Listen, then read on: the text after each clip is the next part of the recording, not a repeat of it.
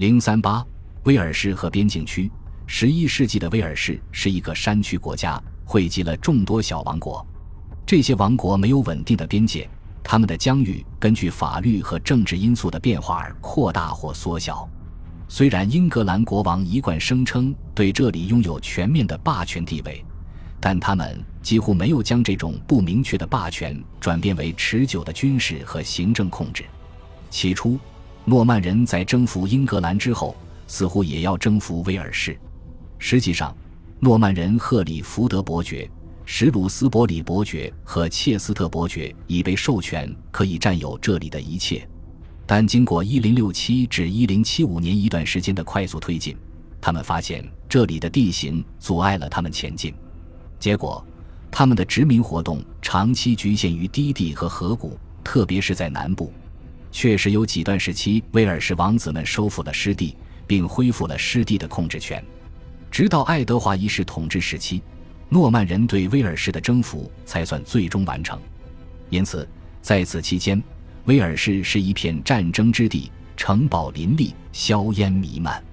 威尔士的王子们和盎格鲁诺曼边境领主制造了战争与和平，因此他们都享有后来的宪法律师所称的君主权利。在这段时期的大部分时间里，征服是零零碎碎的，由盎格鲁诺曼的个别贵族家族来推进，克莱尔家族、莫蒂莫家族、莱西家族及布劳斯家族。他们征服的土地实际上是私人领主土地，不在英格兰的框架之内。尽管如此，这些家族仍然是英格兰国王的臣民。国王偶尔会以简要的方式提醒他们这个事实。一千一百零二年，亨利一世击败了蒙哥马利的罗杰的几个儿子，并瓦解了他的边境帝国。一二零八年至一一一年，无帝王约翰杀死了布劳斯的威廉。对威尔士的征服和殖民化的基础工作留给了边境领主，但整体战略仍然掌握在王室手中。例如，由国王来决定与当地君主保持什么样的关系。随着一些威尔士王国的消亡，幸存的王国变得越来越强大，威尔士问题也变得越来越重要。到了十二世纪下半叶，德和巴斯王国的统治者，特别是李斯勋爵。和圭内斯的统治者都很出色。十三世纪，两位圭内斯国王卢埃林大帝和他的孙子卢埃林格鲁菲兹，通过武力和外交，将其他威尔士王朝都置于他们的权威之下。事实上，在蒙哥马利条约中，格鲁菲兹说服了不情愿的英格兰国王亨利三世，使他承认了自己获取的领土和新头衔威尔士之王。但八年前，另一项条约决定了威尔士的命运。一千二百五十九年，亨利三世因巴黎条约而失去了欧洲大陆的大部分领地。与法国达成和平，意味着英格兰国王第一次可以，如果他愿意，把注意力集中在英格兰的邻居身上。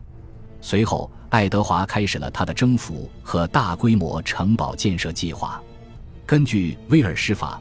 新获得的土地被划分为英格兰模式的郡：弗林特、安格尔西、麦里昂斯和卡纳丰。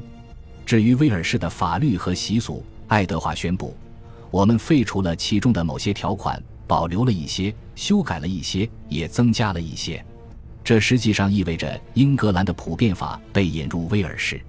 一二八七年及一二九四至一二九五年，威尔士爆发了叛乱。但城堡起到了很好的保护作用。弗林特、罗德兰、阿伯里斯特维斯、比尔斯、康维、卡内丰、克里基厄斯、哈莱克和博马里斯这些地方都有著名的城堡，并且建造和维护的成本非常高。这是爱德华为确保成功镇压叛乱所支付的高额保费。一面是对威尔士南部和东部的零碎征服。另一面是北部和西部快速取得的压倒性胜利，这种差异在威尔士的政治地理上留下了持久的印记。爱德华征服的领土主要保留在王室手中，其余的被众多大领主瓜分。这些领地统称为威尔士边境区。